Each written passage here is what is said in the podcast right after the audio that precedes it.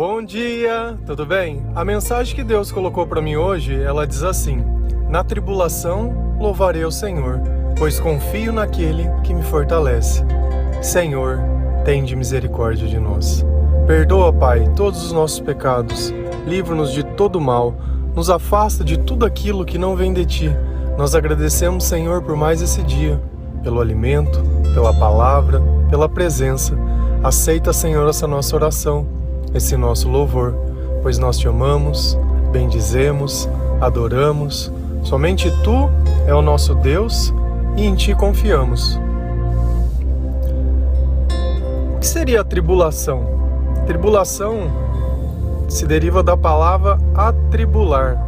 Quando eu estou atribulado, eu estou aflito. Imagina que você recebe uma notícia ruim e você começa a pensar e imaginar em tudo que vai acontecer baseado nisso que você ouviu. E aí você começa de alguma forma sofrer, negar, tentar modificar. Só que dentro de nós e dentro dos nossos pensamentos não muda o que aconteceu. O passado ele é intocado. E aí nós temos uma decisão: sofrer ou continuar confiando, se desesperar ou ficar em paz, pois confia naquele que te fortalece, aquele que você simplesmente prefere dar a sua vida, dar os teus pensamentos, dar um voto de confiança. E ainda que nós não entendemos, a força de Deus e o agir de Deus ele é totalmente diferente do nosso. Deus tem dentro das opções que ele pode utilizar o sobrenatural, o milagre, Deus ele pode colocar outras pessoas para ajudar a resolver o problema. E essa tribulação, a melhor forma de eu passar é louvando ao Senhor, é agradecendo, porque quanto mais eu demonstro que eu me alegro com Deus, mais ele pode confiar em mim. Porque a relação ela é uma relação de confiança. Não tem como você se relacionar com alguém que tudo que você fala, a pessoa fala, ah, duvido, não acredito, ah, é mentira. E você precisa ficar dizendo, não, eu juro por Deus.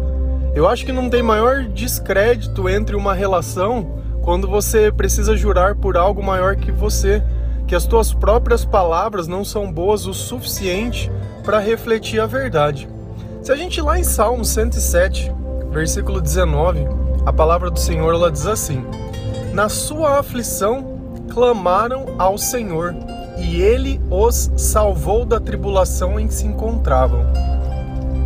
Na sua aflição, que é estar aflito? É quando algo nos incomoda, é quando nós queremos fugir de algum tipo de situação que ela vai ser prejudicial a nós.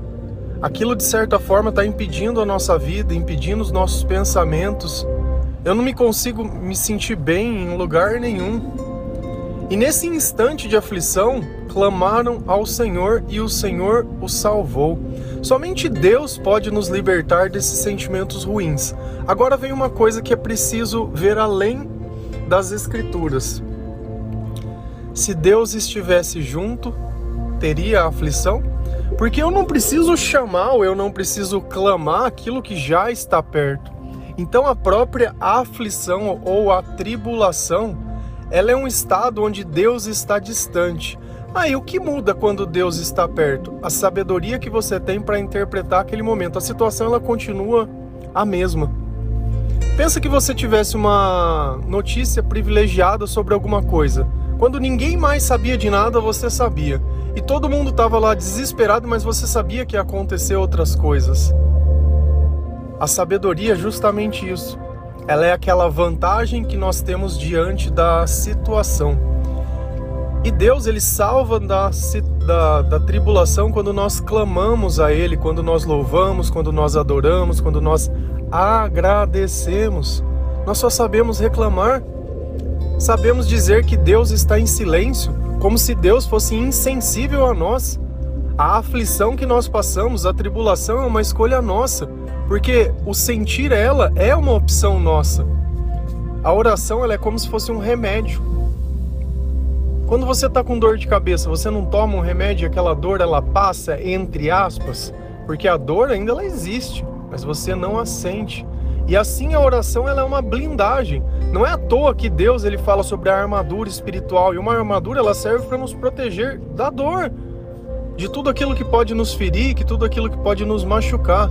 E nessa batalha espiritual, nós sabemos quem é de Deus e quem é do mal, sabe como? Pelo comportamento.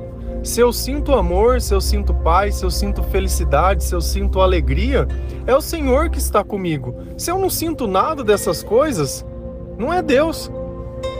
E a partir do instante que não é Deus que governa a minha vida, eu não tenho para onde ir.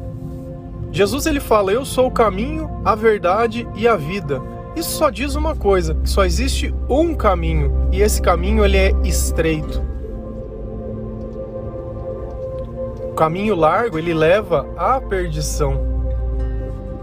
Então, lembra sempre de uma coisa: a tribulação, ela é um reflexo da distância de Deus na nossa vida. Não quer dizer que pelo fato de eu orar todos os dias, que sempre vai acontecer o que eu quero. Não. A oração ela me faz suportar aquilo que eu preciso. Olha o exemplo de Jesus, que teria que passar pela cruz. Afasta-se de mim esse cálice, mas que seja feita a sua vontade. E Jesus orou três vezes, até que ele aceitou. Então, aquilo que acontece não é uma questão da gente dizer, olha, eu não acho que seja justo, Deus não pediu a tua opinião, já aconteceu. Mas não é muito melhor eu aceitar e deixar que Deus me livre, que Deus me salve, do que eu simplesmente ficar reclamando para todas as pessoas de como a minha vida é injusta, de como nada dá certo. Lembra sempre, as coisas podem piorar ainda mais quando eu não sei o valor das coisas que eu tenho. Porque é muito fácil eu trocar por qualquer coisa aquilo que eu não sei o valor. Se a gente continua lendo a palavra de Deus, Romanos 12, 12, a palavra diz assim: Alegrem-se na esperança, sejam pacientes na tribulação, perseverem na oração. Em um simples versículo, Deus ele deu a receita completa. Alegrem-se, alegrem-se. Ainda que tudo não esteja como você deseja, alegrem-se. Qual momento você acha que você vai poder ser feliz na sua vida? Ah, quando acontecer, está. Então, quando acontecer, é só naquele momento. Todo o resto da outra da tua vida vai ser de desgraça e infelicidade. Será que não tem algo errado da forma que nós interpretamos as coisas? Será que a felicidade tem que ser como aquela roupa boa que você tem, ou aquele melhor perfume, ou melhor sapato ou calçado, ou aquela roupa especial que você está esperando a tal festa para que você a use e essa festa ela nunca aparece e essa roupa fica anos e anos no, guard, no, no armário, embolorando, algo que você pagou caro. E a nossa felicidade ela foi paga com preço de sangue, para mim simplesmente desprezá-la. Se você tem o que comer, se você tem o que vestir, se você pode orar, se você pode ouvir um louvor, se você pode se locomover, se você pode ver, se você pode respirar, se você pode não sentir dor, louve ao Senhor alegre-se, porque vai chegar um tempo que nada disso vai ser possível. E ainda assim, quando essa tribulação chegar, você vai poder ainda se alegrar. Alegrem-se na esperança. Esperança vem de espera. E espera vem de confiança. Quando eu confio naquele que prometeu, eu espero com alegria, com louvor. Sejam pacientes na tribulação eu não preciso pedir para que isso acabe. Não, eu estou tranquilo, eu sei que ela vai acabar. E presta atenção, assim quando como nós perdemos algo e ficamos tentando encontrar, pensando e procurando e pensando e nós não encontramos, quando a gente esquece a gente encontra. E assim também é a tribulação. Quando você para de prestar atenção, quando você para de dar palco para ela, ela passa. Enquanto você continua pensando, parece que você fica atraindo. Mas se você não liga, meu, vamos continuar, vamos viver, vamos fazer. Ela passa, ela passa. Perseverem na oração, perseverança, insistência. É você fazer algo depois de algo e você não persevera porque tem um resultado, mas você tem um hábito sobre isso. Eu leio a Bíblia Não porque no final eu espero que eu termine, porque o fim dela não indica que eu vou parar de fazer. A perseverança é justamente isso. Eu continuo fazendo, não esperando um resultado, mas eu tenho satisfação, satisfação no fazer. É diferente de uma corrida ou de uma competição que durante um determinado tempo você vai dar o teu melhor e quando acabar você vai ser taxado ou classificado em alguma coisa. A perseverança não. É como se essa corrida ela nunca acabasse. É até chegar ao céu, é até alcançar a nossa salvação. Então nós não vamos parar de orar, nós não vamos parar de conversar com o Senhor, de buscar a presença dele e o principalmente de louvar a Deus nos momentos de dificuldade. Mas também devemos louvar nos momentos de alegria. Quantas pessoas Jesus não curou e não voltaram nem para agradecer ele? Deus ele faz um milagre todos os dias na nossa vida. Se você está vivo, é um milagre. Talvez você não reconheça assim, mas quem mais pode te dar a vida? E quando nós perdemos alguém, alguém perdeu a vida, nós choramos pela vida dessa pessoa. Mas enquanto tem um monte de gente com a vida ao nosso lado, o valor é indiferente. Parece que mais vale a vida de um cachorro, de um gato, de um animal, do que propriamente de uma pessoa. Será que está certo isso? 2 Tessalonicenses 1, versículos 6 e 7. É justo da parte de Deus retribuir com tribulação aos que lhe causam tribulação e dar alívio a vocês que estão sendo atribulados e a nós também. Tem pessoas que nos perseguem, tem pessoas que dificultam a nossa vida Concorda com isso? Que poderia ser muito mais fácil se as pessoas parassem de perseguir umas às outras. E Deus ele está dizendo uma coisa: olha, eu sou justo. E o que é justiça? É dar a cada um aquilo que ele merece. Não é perdoando que você é perdoado? Então, você que gosta de atribular os outros, você que gosta de fazer fofoca, você que gosta de fazer o que é errado, o que é mal, eu vou dar o mesmo para você. Porque você gosta, porque se você faz pro outro é porque você gosta. Então eu vou te dar exatamente aquilo que você gosta. Mas a vocês que estão sendo atribulados por essas pessoas eu vou dar alívio. Então, olha o objeto. Lembra aquela parte de se alguém te der ódio ou se alguém te der algo ruim e você não pegar, aquilo fica com a pessoa? É justamente isso. Se alguém me atribular, mas Deus está me aliviando, meu, é indiferente. E o que vai acontecer na vida dessa pessoa? Deus vai devolver essa tribulação. Por isso, não se preocupe em sujar as tuas mãos, em fazer o mal. Ah, mas ele me xingou, eu vou xingar de volta. Ah, ele me bateu, eu vou bater. E bater que eu falo é justamente a gente pensar que eu não vou ficar retribuindo da mesma forma. Não é isso, você vai apanhar calado todas as vezes, porque se você vive do lado de alguém que te bate, o problema é você. Sai de perto dessa pessoa. Se essa pessoa não tem o respeito e o amor pela tua vida, sai de perto dessa pessoa. Então não, não preciso modificar o outro. Se a natureza dele é violência, amém. Mas você tem uma escolha. Ah, mas não importa. Deus ele provê tudo aquilo quando nós fazemos o que é certo. Porque enquanto o medo for a base da tua fé ou da tua confiança, o temor nós temos que ter a Deus, não de pessoas. Então eu preciso me afastar das situações que me impedem de alcançar o Senhor. E ainda que eu me afastar, eu perder tudo. Porque eu já perdi tudo. Poxa, se eu não der dignidade, se eu tenho que viver com medo, se eu tenho que escolher minhas palavras, se eu tenho que não poder escolher nada, tá errado. E as piores escolhas que nós fazemos é quando o medo está nela. Ah, não, eu tenho medo de ficar sozinho, então é melhor eu ficar com esse cara, com essa mulher. Ah, mas ele isso, ele bebe, ele. Ah, não, mas é. Cara, a vida ela é única. A vida ela é uma só. Nós sabemos distinguir o certo do errado, que o Senhor lhe diz na palavra muito claro o que é bom e o que é ruim. Diz que eu não tenho que ter comunhão entre as trevas. Então, ou eu vivo com quem tem a mesma fé que eu, ou eu não vivo com ninguém, que é melhor sozinho com Deus. Se você lá em 2 Coríntios 7, Deus fala sobre isso. Se você quer saber um pouco mais sobre relacionamento, lá Deus vai explicar muito bem sobre o casamento, sobre as relações, sobre virgindade, sobre tudo. Sobre tudo. E é bom quando a gente sabe e ouve da boca de Deus. Se isso é uma coisa que te afeta, 2 Coríntios 7. Vai lá, dá uma lidinha. Mas ser escravo, ser humilhado, isso não vem de Deus. Essa vida de sofrimento não vem de Deus.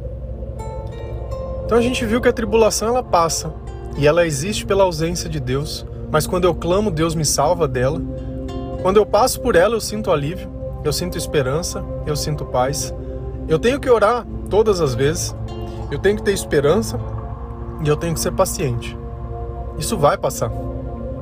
Porém, as consequências de uma vida ou de uma tribulação que a gente passa da forma errada, elas são muitas vezes irreparáveis. Às vezes você bebeu para suportar o término de uma relação, ou começou a gastar para fazer, a hora que você superou, fica a dívida. Fica a cirrose, fica o hábito, fica o vício, é o cigarrinho. Agora é legal, né? Tem cigarro, parece um pendrive. É, solta fumaça lá, vem pá. Qual que é a graça disso? Fica fedido. Vocês vê às vezes pessoas tão bonitas, fedidas. Nossa, qual que é o sentido? O que, que tá faltando na tua vida? Você não precisar ter isso? Por que, que você não se gosta? Por que, que você não se ama? Sabe? Por que, que você se odeia? Por que, que você se destrói? Esse é o ponto. Cuida do teu corpo. Sabe? Cuida do teu corpo. Tem coisa mais gostosa. Praticar um exercício. Nossa, como é bom. No começo dói? Dói. Mas vamos embora. Cara, se é pra viver, vamos viver da melhor maneira. É uma experiência isso. É como se eu te desse um bilhete para você poder ir na Disney ou em qualquer parque e você pudesse andar em todos os brinquedos que você quisesse. Ah, não, não quero andar em nenhum. Ah, não, vou ficar aqui. Meu, aproveita. Aproveita a sua vida, se alegra com o que você tem. Sai um pouco da internet, sai um pouco de ficar olhando Instagram, foto e passe, coisa, TikTok, vídeo, não sei o que, o dia inteiro. O dia inteiro. Sabe, começa a gastar tempo pensando em Deus, na palavra de Deus, na vida de outras pessoas, dando o seu testemunho de transformação. Onde você espera chegar com isso? Onde você se vê? Qual é a sua meta? Qual é o seu objetivo? Eu acho engraçado quando fala assim: onde você se vê daqui cinco anos? Para mim é indiferente. Eu quero estar onde Deus quer que eu esteja. Para mim esse é o melhor lugar. De resto, não importa. Se a gente olhar na vida de, de Abraão, Deus falou: ó, larga tua família aí e vai. Vai. Vai que nós vamos para outro lugar. E com Deus é assim, ele não é apegado a nada.